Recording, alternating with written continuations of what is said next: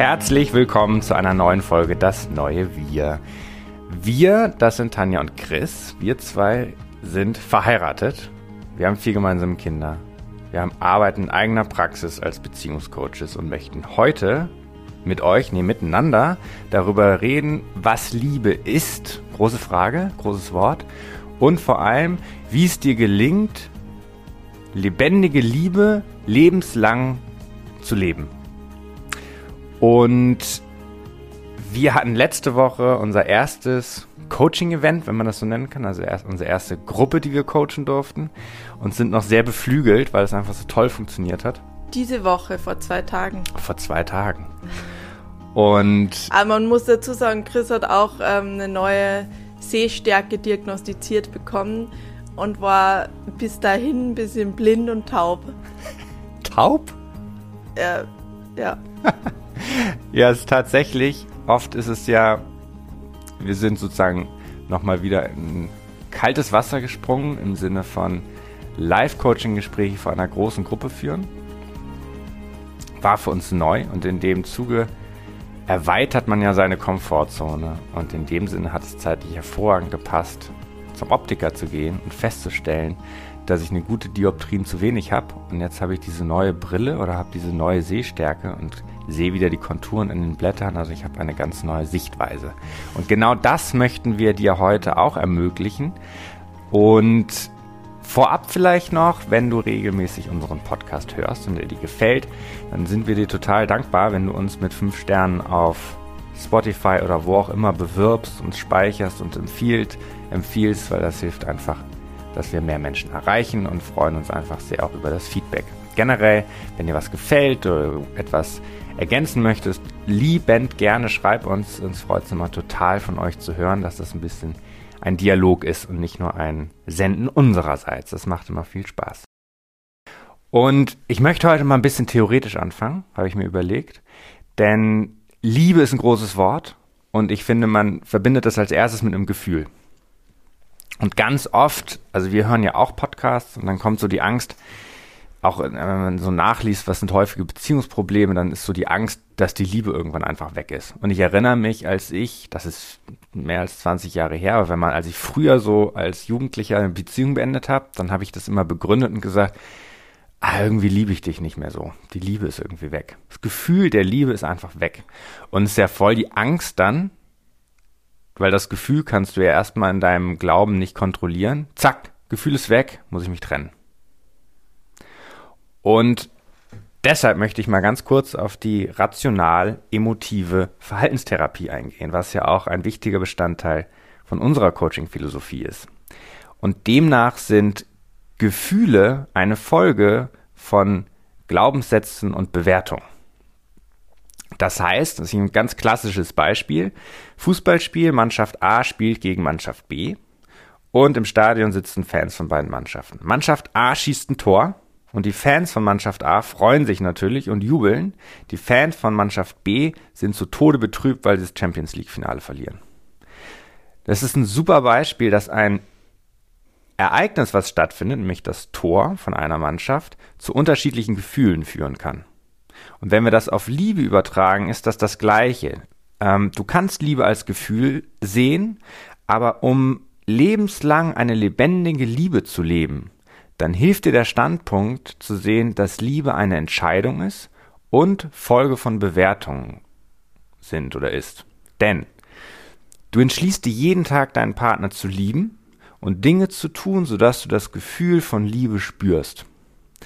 Und die Bewertung, die der Liebe sozusagen zugrunde liegt, ist zu sagen, ich habe ein großes Privileg, an der Seite dieser wunderbaren Frau zu liegen, die mir meine Bedürfnisse und Bedingungen erfüllt und es ist mir eine Ehre, ihre Bedingungen erfüllen zu dürfen. Und so die Erfahrung von Gemeinsamkeit, von Nähe, von Dankbarkeit, Intimität machen zu können. Denn all das, inklusive Liebe, sind die Gefühle, die folgen, wenn du diese positive Bewertung über deinen Partner hast. Das heißt, wenn die Liebe irgendwann abhanden kommt, dann ist das ein super Indikator, dass irgendwelche deiner Bedingungen nicht erfüllt werden oder dass irgendein Vorwurf, ein Missverständnis, irgendeine Unterbrechung stattgefunden hat, sodass du keine positive Bewertung mehr über deinen Partner hast.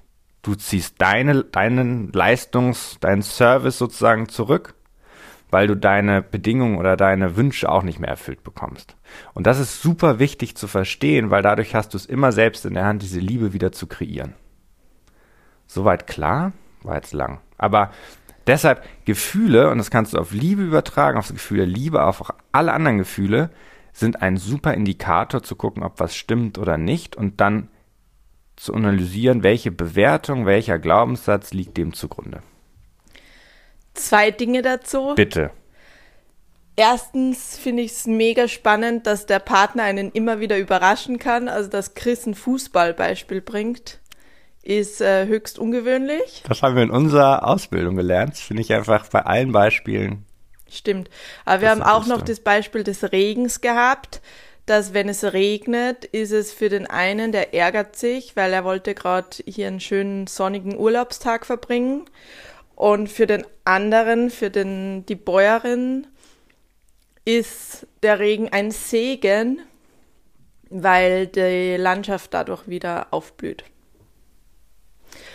Und so ist quasi das Gleiche auf der Was ist-Ebene, also auf der sichtbaren Ebene, führt das gleiche Sichtbare zu total unterschiedlichen Interpretationen und Bewertungen. Warum ist das wichtig für die Liebe? Weil du dann kein Opfer der Liebe ist weg bist, sondern eben es selbst in der Hand hast, ob du Liebe spürst oder nicht, beziehungsweise du kannst, wenn der andere tatsächlich äh, sich wie ein Idiot verhält, sag ich jetzt mal bewertend. Machen wir es konkret. Ich komme zu spät. Mhm. Wir haben eigentlich 8 Uhr vereinbart. Du hast mir, du hast voll aufgekocht. Nee, machen wir es realistisch. Ich koche, du sagst, du kommst um 8 Uhr nach Hause und kommst aber um halb neun. Ich denke, die ist ja rücksichtslos, egoistisch, unempathisch. Ich liebe sie weniger. Mhm. Ich gehe auf Distanz. Mhm. Zack, Liebes weg. Ich zahle sie heim. Genau. Wie kann dieses gleiche Ereignis, du kommst zu spät, zu einer anderen Bewertung führen? Das nennt sich ja in der rational-emotiven Verhaltenstherapie die sogenannte Disputation. Na, und jetzt Umstrukturierung. genau, jetzt zu sagen, ah, okay, sie kommt zu spät, na, ähm, ich darf das nicht zu streng bewerten, weil sie hat sicher ihre guten Gründe. Mhm. Das wäre schönreden. Ja was ja auch immer wieder geschieht, also Menschen, die dann dazu tendieren, die extrem äh, bindungsbedürftig sind, die dazu tendieren, das negative Verhalten von wem anderen immer wieder zu erdulden, ihre eigenen Grenzen überschreiten zu lassen und, und dadurch immer zu kuschen und dadurch ist auch erfüllte Partnerschaft nicht möglich. Und derjenige, der das allerdings tut, ist ja nicht nur das Opfer, sondern der zieht ja seinen Service auch zurück. Weil wenn du nicht bekommst, was du willst in Partnerschaft, wirst du es auch immer heimzahlen. Es wird immer irgendwie ausgeglichen. Genau. Und so leben dann zwei Singles in Partnerschaft. Mit der Hintertür weit offen und irgendwann wird irgendein besserer oder bessere vorbeikommen und dann nimmst du die Hintertür wahr und springst raus. Okay, aber und stellst aber fest, dass du mit dem neuen Partner genau an die gleichen Grenzen stößt, wenn du das nicht aufgelöst hast im Kern. Und zurück zur Unpünktlichkeit. Das war das ja. Du kannst es akzeptieren, reagierst dann mit Distanz. Was kannst du noch tun? Genau, du kannst es ansprechen und sagen, hey, das fand ich nicht okay ich habe irgendwie aufgekocht und habe mich gefreut und äh, du kamst mega zu spät, das Essen war kalt und wir haben überhaupt nicht den schönen Abend gehabt, den ich erwartet habe. Also du hast eine enttäuschte Erwartung und wenn du die enttäuschte Erwartung nicht ansprichst, wird sie immer zwischen euch stehen und die Liebe wird weniger. Und erstmal kannst du das tatsächlich ohne Gefühl ansprechen. Du kannst sagen, du bist zu spät, warum bist du denn zu spät? In den meisten Fällen wird es allerdings so sein, dass du ein Gefühl von Wut oder Trauer hast. Und dieses Gefühl wiederum zeigt dir an, dass irgendeine Bewertung in dir für eine erfüllte Beziehung nicht funktioniert. Sprich, du glaubst irgendwie sowieso, du hast es nicht verdient, dass dein Partner pünktlich kommt. Oder du denkst, dein Partner ist sowieso eigentlich ein egoistischer Arsch, der sowieso immer zu spät kommt. Deshalb, in Anführungsstrichen, triggert der dich in seinem zu spät kommen. Das heißt, in den meisten Fällen wirst du das nicht neutral sagen, sondern du wirst es mit Gefühlen sagen. Und dann wird es normalerweise ein Streit, weil der andere sich dann angegriffen fühlt und eigentlich aus positiver Absicht denkt, warum er zu spät gekommen ist, weil er länger gearbeitet hat und so weiter. Mhm. Das heißt, was muss ich jetzt tun, wenn ich eben nicht weniger Liebe haben will, sondern mehr, wie du es gesagt hast, ist ansprechen und auflösen. Der genau. andere kann sich entweder erklären und sagen, es tut mir leid, ich habe noch ein, ich habe für unsere Familie ähm, mehr Geld verdient, indem ich dieses Projekt heute noch abgeschlossen habe. Genau, da würde ich als frei. Partnerin sagen, Bullshit, das ist nur eine Rechtfertigung. Richtig. Dann hättest du ja trotzdem Bescheid sagen können. Aber, aber schön, schön versucht. Ja. Eigentlich kann ich nur sagen, es tut mir leid. Punkt. Und wie kann ich es ausgleichen? Ja. Das würde man sagen, wenn man einen positiven Glaubenssatz über den Partner und über sich hat. Wenn einen negativen hat, so wie ich gerade gesagt habe, ich habe länger gearbeitet. Und du bist letztes Mal auch zu spät gekommen. Dann ist der Glaubenssatz dahinter irgendwie, äh, genau, du bist auch zu spät gekommen, ist dann wieder heimzahlen. Oder ich musste länger arbeiten, ist dann, könnte darauf deuten, ich bin nicht gut genug, also muss ich mehr arbeiten, als ich eigentlich arbeiten wollte. Oder als für die Familie funktioniert. Ja. Und wenn man sich rechtfertigt, ist auch das wieder mit Gefühlen verbunden, nämlich mit Wut beispielsweise. So. Es wird ein bisschen kompliziert, aber eigentlich ist es ganz einfach. Das heißt, die Gefühle, die du hast, sind Folge von Bewertung. Was du über dich denkst, was du über deinen Partner denkst. Und Liebe ist am Ende wirklich auch einfach nur ein Gefühl, was anzeigt, ob du Vorwürfe hast, ob es Missverständnisse gab, die bis jetzt noch nicht aufgelöst sind. Und im Coaching-Gespräch, was wir vorgestern ja geführt haben äh, in der Coaching-Gruppe, war ja auch ein Vorwurf von ihr und ihren Partner, dass er nachtragend ist. Und in dem Beispiel jetzt finde ich das nochmal voll super, weil wir haben ja auch gesagt, ich bin dir, dir, Tanja, so dankbar, dass du nachtragend bist und dass du total gut auf deine Gefühle hörst und immer total den Sensor dafür hast, wenn etwas sozusagen unausgesprochen, unvollständig ist und es so lange ansprichst, bis das so geklärt ist, dass wir uns wieder nah sein können. Und das, deshalb ist es total ein viel besserer Standpunkt für eine erfüllte Partnerschaft zu sagen, Liebe ist eine Entscheidung, die du jeden Tag triffst, weil du entscheidest dich jeden Tag dafür, alles, was unvollständig ist und zu Nicht-Liebe führt, nämlich zu mehr Distanz, zu Rückzug, zur Verweigerung, anzusprechen. Das habe ich durch dich gelernt, Tanja, weil ich als Einzelkind und so bin gar nicht so aufgewachsen, dass man streitet, dass man Konflikte hat. Man muss ja noch nicht mal streiten, aber dass man Konflikte hat ähm, und Klärung findet. Und du, die das gerade hört, oder der das gerade hört, wird sich dann sicher fragen, okay, muss ich jetzt jeden Scheiß ansprechen? Also jedes kleine Ding. Weil dann macht man am Ende als Paar äh, gar nichts mehr, als über irgendwie Vorwürfe zu sprechen und äh, warum wer zu spät gekommen ist und so weiter. Ja.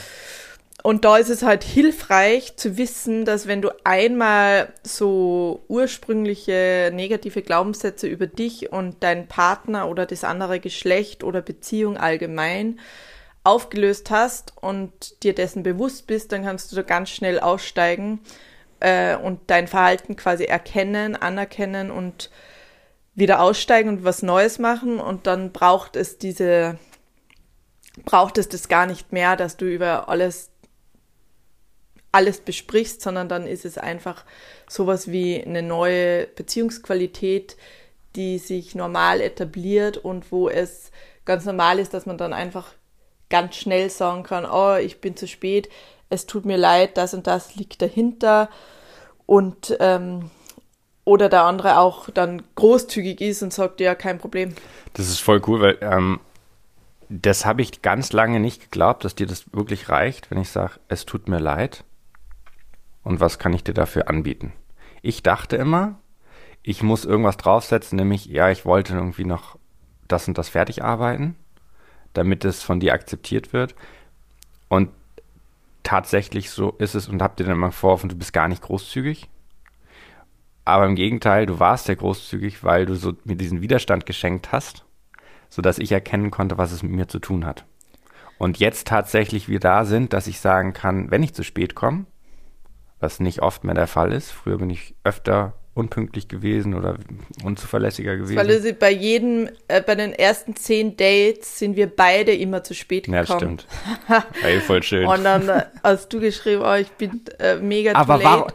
Und ich dann, ja, ich bin viel too later quasi. Aber weiß, aber das ist auch lustig, weil war ja Verliebtheitsphase, das finde ich eh eine ganz super Überleitung. Da sind wir beide zu spät gekommen. Ich zum Beispiel, weil ich irgendwas für unser Date vorbereitet habe. Ich weiß nicht, was du gemacht hast, aber ich habe, du hast wahrscheinlich gearbeitet. aber ich habe was fürs Date Genau, du vorbereitet. bist der Gute, der äh, was fürs Date vorbereitet und ich bin die Böse, die noch länger egoistischerweise an ihren Scheiß arbeitet. Total. Aber das hat Und mich, das zieht sich seit elf Jahren durch. aber in dieser Verliebtheitsphase hat man da ja keinen Vorwurf. Du bist zu spät gekommen und bis ich weiß noch, du hattest diesen viel zu warmen Wollpulli an. Was war Sommer? Ich weiß auch gar nicht, warum du diesen dicken Wollstrickpulli anhattest, aber du warst so, äh, warst so richtig, also ein bisschen geschwitzt. Und das fand ich total toll. So eine Frau, die so eine Power mitbringt und die so eine Passion hat für ihr Business und einfach sagt, das ist jetzt mal eine Priorität. Ich fand das total sexy. Und das ist das Geile an der Verliebtheitsphase, dass du ja den Partner so toll findest. Genau bis zu der ersten Unterbrechung nach drei Monaten oder wann auch immer. Und dann beginnt eigentlich die tatsächliche Liebe, die viel rationaler funktioniert als die Verliebtheitsphase, wo wir ja einfach wirklich sehr hormongesteuert sind. Was auch da dazu passt, weil viele Paare dann sagen, sie haben, kommen zu uns und sagen, ja, sie haben überhaupt keinen Sex und aber die ersten, erste Zeit haben es mega viel und mega guten Sex gehabt und da ist es auch hilfreich zu wissen, dass halt ähm, Sex wie so ein Bindungskleber ist und solange dir der Partner oder die Partnerin nicht sicher ist und du nicht darauf vertrauen kannst, dass er oder sie an deiner Seite bleibt, ähm, wirkt Sex quasi wie so ein Kleber. Und auch, dass der Partner oder Partnerin dann in der Zeit noch viel attraktiver ist, weil sie halt noch nicht sicher sind und sobald dir der Partner quasi committed und sicher ist, ähm, führt es oft dazu, dass erstmal die sexuelle Anziehung runtergeht. Und, Paradoxerweise. und dieses Verliebtheitsgefühl ist ja trotzdem auch eine Entscheidung. Also wir sagen ja immer, der Partner, für den du dich entschieden hast, das ist dein Perfect Match. Ob du es glaubst oder nicht. Egal, ob ihr vielleicht auch unverbindlich miteinander seid oder keine Wertschätzung aneinander habt. Es ist immer, du hast dich nicht zufällig für diesen einen Partner entschieden. Vielleicht hattest du sogar keine Verliebtheitsgefühle und hast dich also bewusst für einen Partner entschieden, mit dem du keine Verliebtheitsgefühle hast. Warum? Weil wir uns immer einen Partner aussuchen, der Spiegel unserer Glaubenssätze ist, der perfekt zu uns passt, ist unser Standpunkt, mit dem du am besten wachsen kannst. Und wenn du Verliebtheitsgefühle hast oder nicht, unterbewusst hat dein Geist entschieden, der Partner passt perfekt zu dir. Und in den allermeisten Fällen hast du in der Anfangsphase so ein Verliebtheitsgefühl, um diese Bindung herzustellen, wovon von der du gerade gesprochen hast. Muss aber nicht. Auf jeden Fall hast du einen Partner, der perfekt zu dir passt, wo du dieses Lieben und sich entscheiden zu lieben voll trainieren kannst, weil der dich auch immer wieder auf die Probe stellt. Und lieben ist eben ein Tunwort. Sehr wichtig, ja. weil wir dann ja auch manchmal so sagen, ja, die Liebe ist weg quasi, als können wir nichts dafür oder als äh, wird es einfach über uns geschehen. Und da ist es eben voll wichtig zu wissen, dass es ein Tunwort ist und mit ganz vielen kleinen Aktionen du quasi die Liebe für den anderen in dir erschaffst. Und wenn du zum Beispiel zum Partner sagst, ich liebe dich, Ich liebe dich. und wenn alles vollständig ist, dann kannst du es jeden Tag auch mehrmals von mir aus sagen. Ich liebe dich. Und Ich liebe dich. Mhm. Jetzt habe ich dich voll aus dem Konzept gebracht. Ja, voll. Weil sie bei Du bist voll verträumt. Aber die Liebe ist ja, die Liebe ist ja bei mir jetzt. genau, also ich liebe dich zu sagen, ist letztendlich ein egoistisches Verhalten, Handeln, weil die Liebe dann bei dir entsteht. Ich liebe dich. So wie zu sagen, ich danke. Dankbarkeit ist auch sowas. Das, ähm, diese Gefühle der Freude, die dann entstehen, sind bei dir. Und Oder dein was auch- Partner kann dich nicht liebend spüren ma machen. Aber was man Klingt das machen kann, ja, was man aber tun kann, ist, wenn ich das Gefühl von Dankbarkeit bei mir haben will, kann ich dich fragen, Tanja, könntest du dich dafür bedanken, dass ich morgens die vier Kinder fertig mache, wenn du aufstehst? Dann tut sie das und sagt morgens, wenn sie dann kommt, danke, dass du die vier Kinder. Und dann spüre ich Dankbarkeit. Oder wenn ich sage, ich möchte das Gefühl von Liebe spüren, dann kann ich entweder selber sagen, ich liebe dich, stimmt, oder ich kann sagen, kannst du mir bitte morgens, wenn du aufstehst, kannst du mich in den Arm nehmen und mir einen Kuss geben. Dann spüre ich Liebe. Das heißt, du kannst auch deine Bedingungen nennen, die bei dir zu dem entsprechenden Gefühl führen. Ist auch egoistisch. Und was so aber unromantisch ist es. so unromantisch ist es. Und nur mal so ein kleines, ähm, kleine Zusammenfassung. Liebe ist ein Gefühl. Diesem Gefühl zugrunde liegt aber irgendeine, liegen immer Handlungen, das, was du gerade gesagt hast. Und da vielleicht gleich die Empfehlung. In der vorigen Podcast-Folge hatten wir unsere Lieblingstipps, wie du sofort mehr Nähe in Partnerschaft haben kannst. Diese ganzen Tipps führen zu dem Gefühl von Liebe und geliebt werden. Und da Und um das, um das tun zu können, diese ganzen Tipps, um die umsetzen zu können, dem zugrunde liegt immer die Entscheidung, ich will meinen Partner lieben. Also am, am Anfang steht diese Entscheidung, die du jeden Tag neu triffst. Also Liebe ist auch ein Rahmen. Also wir hatten jetzt Liebe als Gefühl, wir hatten Liebe als Entscheidung, wir hatten Liebe als Tu-Wort und wir haben Liebe als, Rahmen. als Rahmen. Was meinst du damit? Na, dass in dem Rahmen Liebe ganz viel möglich ist. Da kann man sich auch streiten und da kann man sich sogar auch blöd finden. Du wolltest hassen sagen. Ja, stimmt. Gib's zu. Weil ähm, das Gegenteil von Liebe ist ja nicht Hass, sondern Gleichgültigkeit. Und deswegen ist ja Wut und Hass in der Beziehung. Also da gibt es ja auch Menschen, die dann sagen, ja, wir streiten so viel und wir hassen uns. Schon fast, dass die das als ähm, die Abwesenheit von Liebe empfinden, aber ist es eben nicht, sondern wenn du einen Partner nicht auch lieben würdest, wäre dir egal. Das finde ich ganz wichtig, weil ja oft ähm, Also Gleichgültigkeit ist dir ist das ähm, Gegenteil von Liebe. Und das hatten wir ja auch in einem Coaching-Gespräch jetzt äh, vor zwei Tagen in der Gruppe, so dieses, dass man dann die Partnerschaft in Frage stellt. Das würde ich jetzt mal als Ausdruck von Hass ist so ein krass starkes Wort, aber nehmen wir es mal trotzdem, weil es polarisiert bestimmt und vielleicht ist dir das Wort ein bisschen zu steil, aber wenn du diese Zweifel dann in Partnerschaft hast, dich zu trennen, weil der Partner dir so auf die Nerven geht, das ist immer noch Liebe. Weil du ihm eigentlich nahe sein willst, deshalb regt er dich ja so auf. Deshalb hat das ja so krasse Gefühle für dich, weil du so eine Bewertung hast, der ist mir wichtig, das ist mir wichtig, ich will das nicht verlieren. Und finde ich auch gut, man kann ja, um das mal, Liebe ist ja nicht nur bezogen auf den anderen Partner, sondern kann man ja auch Selbstliebe auf Selbstliebe anwenden. Ist sowieso ja quasi der erste Schritt. Also ich meine damit nicht, du musst dich selbst lieben, um Partnerschaft zu leben.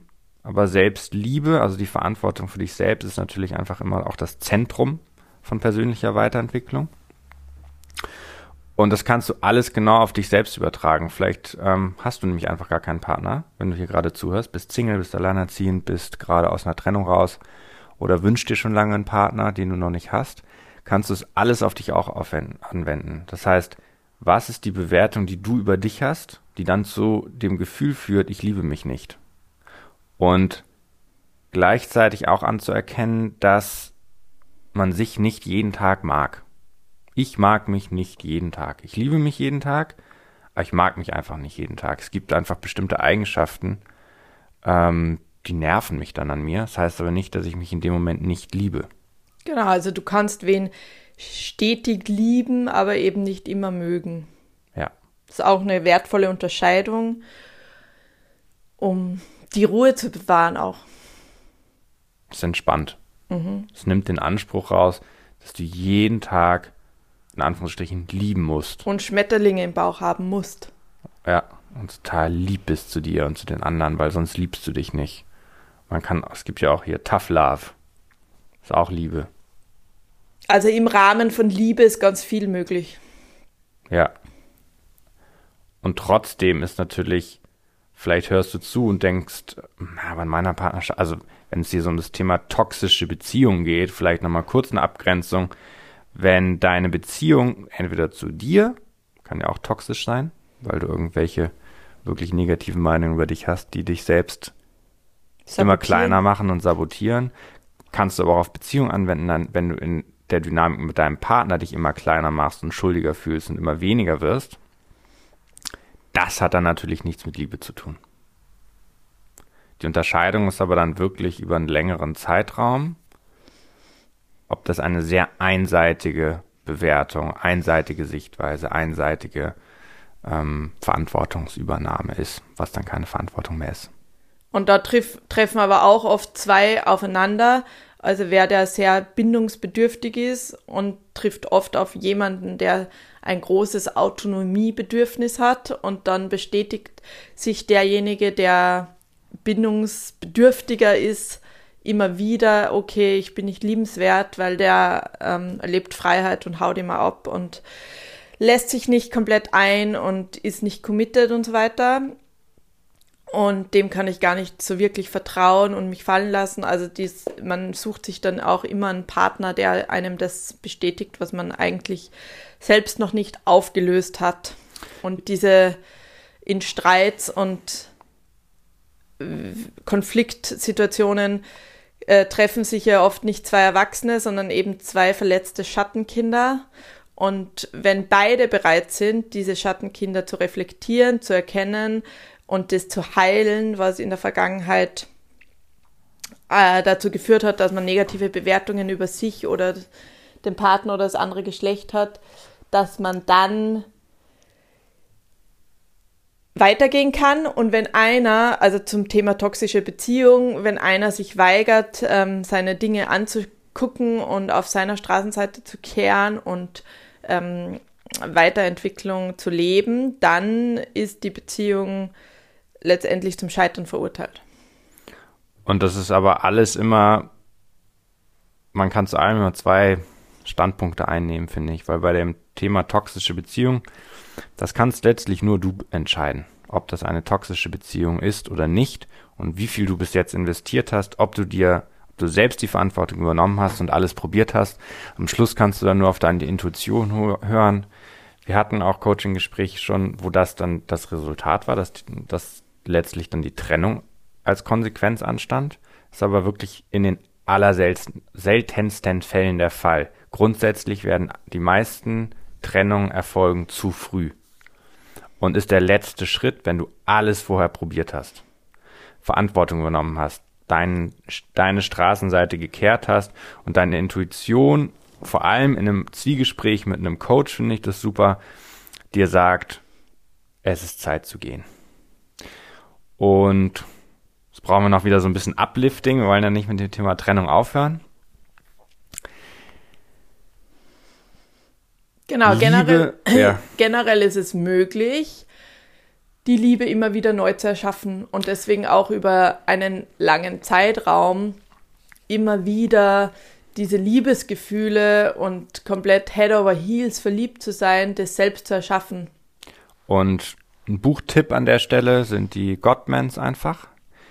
Ähm, Herr und Frau Gottman, ich weiß nicht, sie heißt Julie, er heißt, weiß ich nicht. John. John, haben gerade wieder ein neues Buch rausgebracht, uh, The Love Prescription.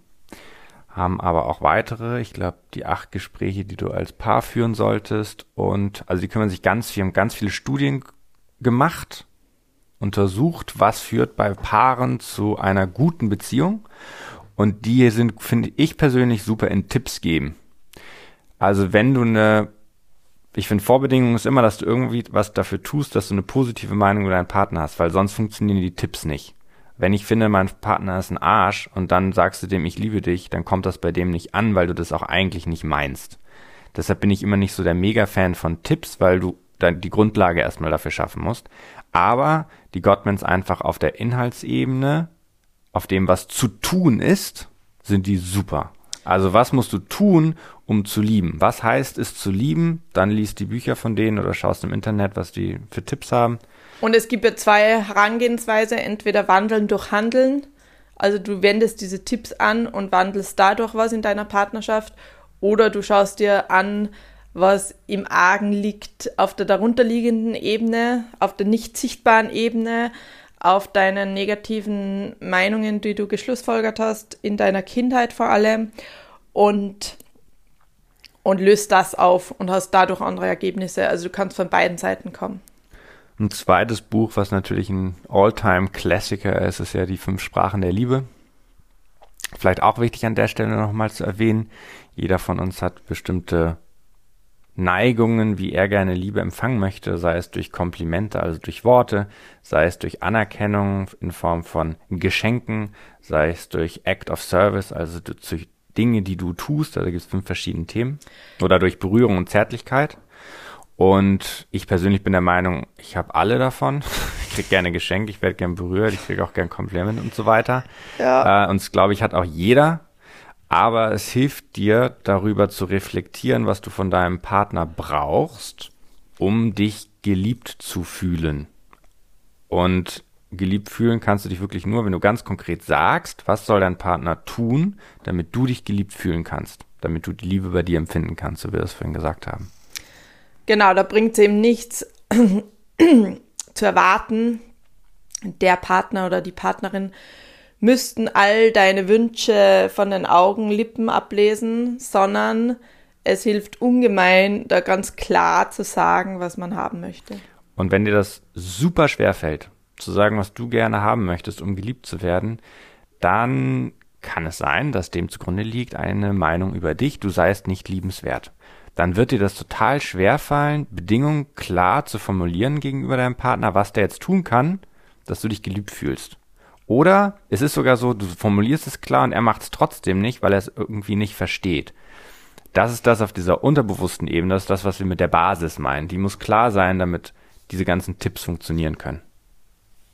Ja, aber dieses Buch, also Fünf Sprachen der Liebe, ich weiß gar nicht, wer es geschrieben hat, ist nochmal eine schöne Inspiration, was alles so deine Wünsche sein können, um dein, diesen Bedingungen an Liebe auf die Schliche zu kommen. Und das genau, weil sonst sagst du, ähm, ich wünsche mir Tulpen von dir, weil ich liebe Tulpen. Das ist einfach meine Lieblingsblume. Die sind immer gewachsen als Kind in meinen, im Garten von meinen Großeltern.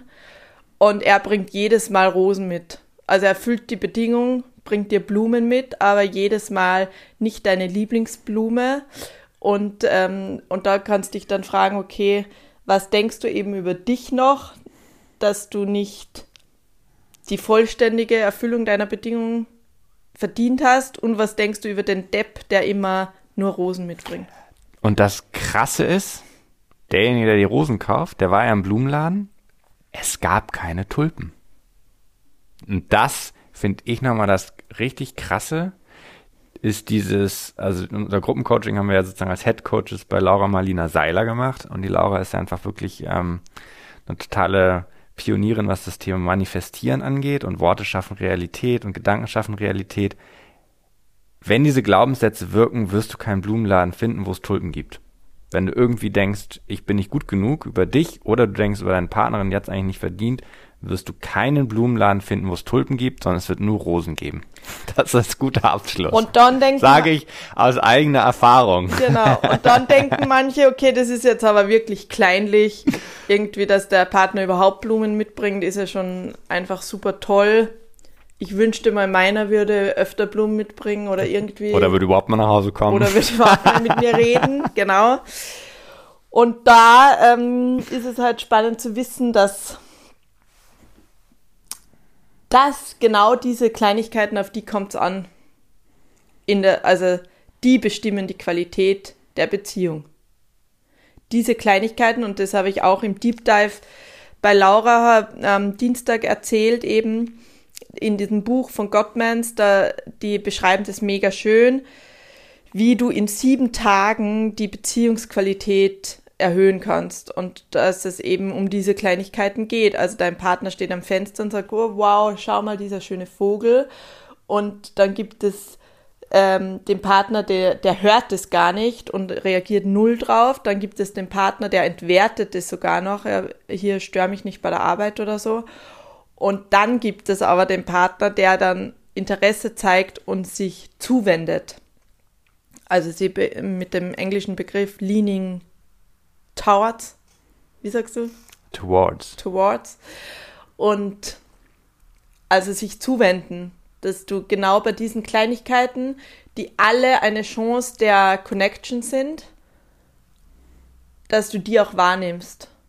Und ganz oft stört da das Smartphone und wir sind so abgelenkt, das sage ich auch, glaube ich, in jeder Podcast-Folge, dass wir so abgelenkt sind in dieser schnelllebigen Welt und mit diesen mega negativen Nachrichten die ganze Zeit, die auf uns einprasseln, dass wir gar nicht mehr uns wahrnehmen.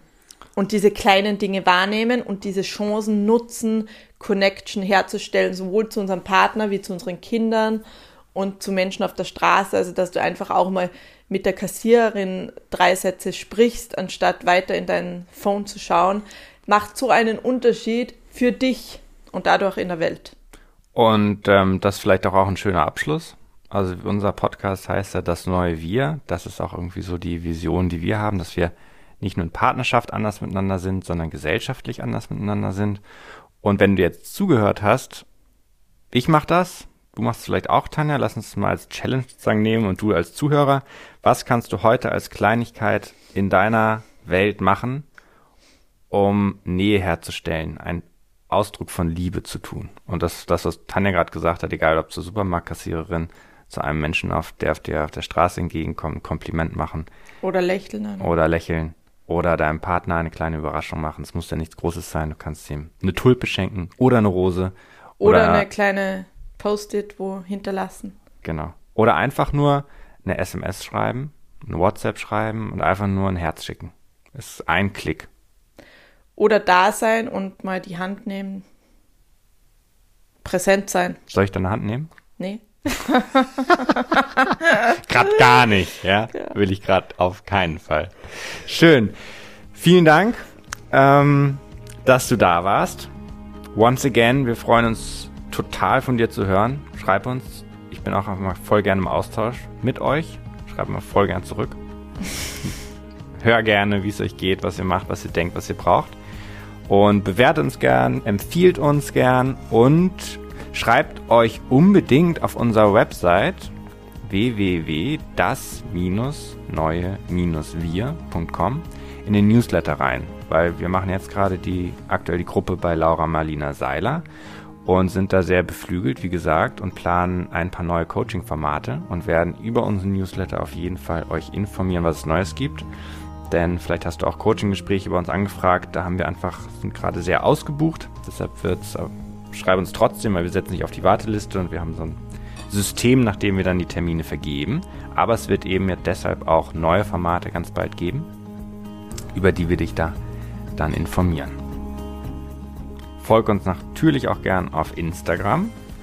Tanja, Theresa Roos und Dr. Christian Roos, um in Kontakt zu bleiben. Wir wünschen dir ein schönes Wochenende. Heute ist Donnerstag bei uns. Und alles Liebe groß geschrieben. Genau. Wir lieben dich. Love yourself und each other. Und ich liebe dich, Christian. Ich liebe dich, Tanja. Amen. Servus. Servus, Baba. Ich mag dich gern. Ich hab die schon gern mengen. Stimmt, wir kommen gerade aus Österreich. Ich hab die allweil gern mengen. ja, ich hab die gern, mein Pussy. Und, äh, und da redet Christian in immer einem österreichischen Dialekt, was sehr.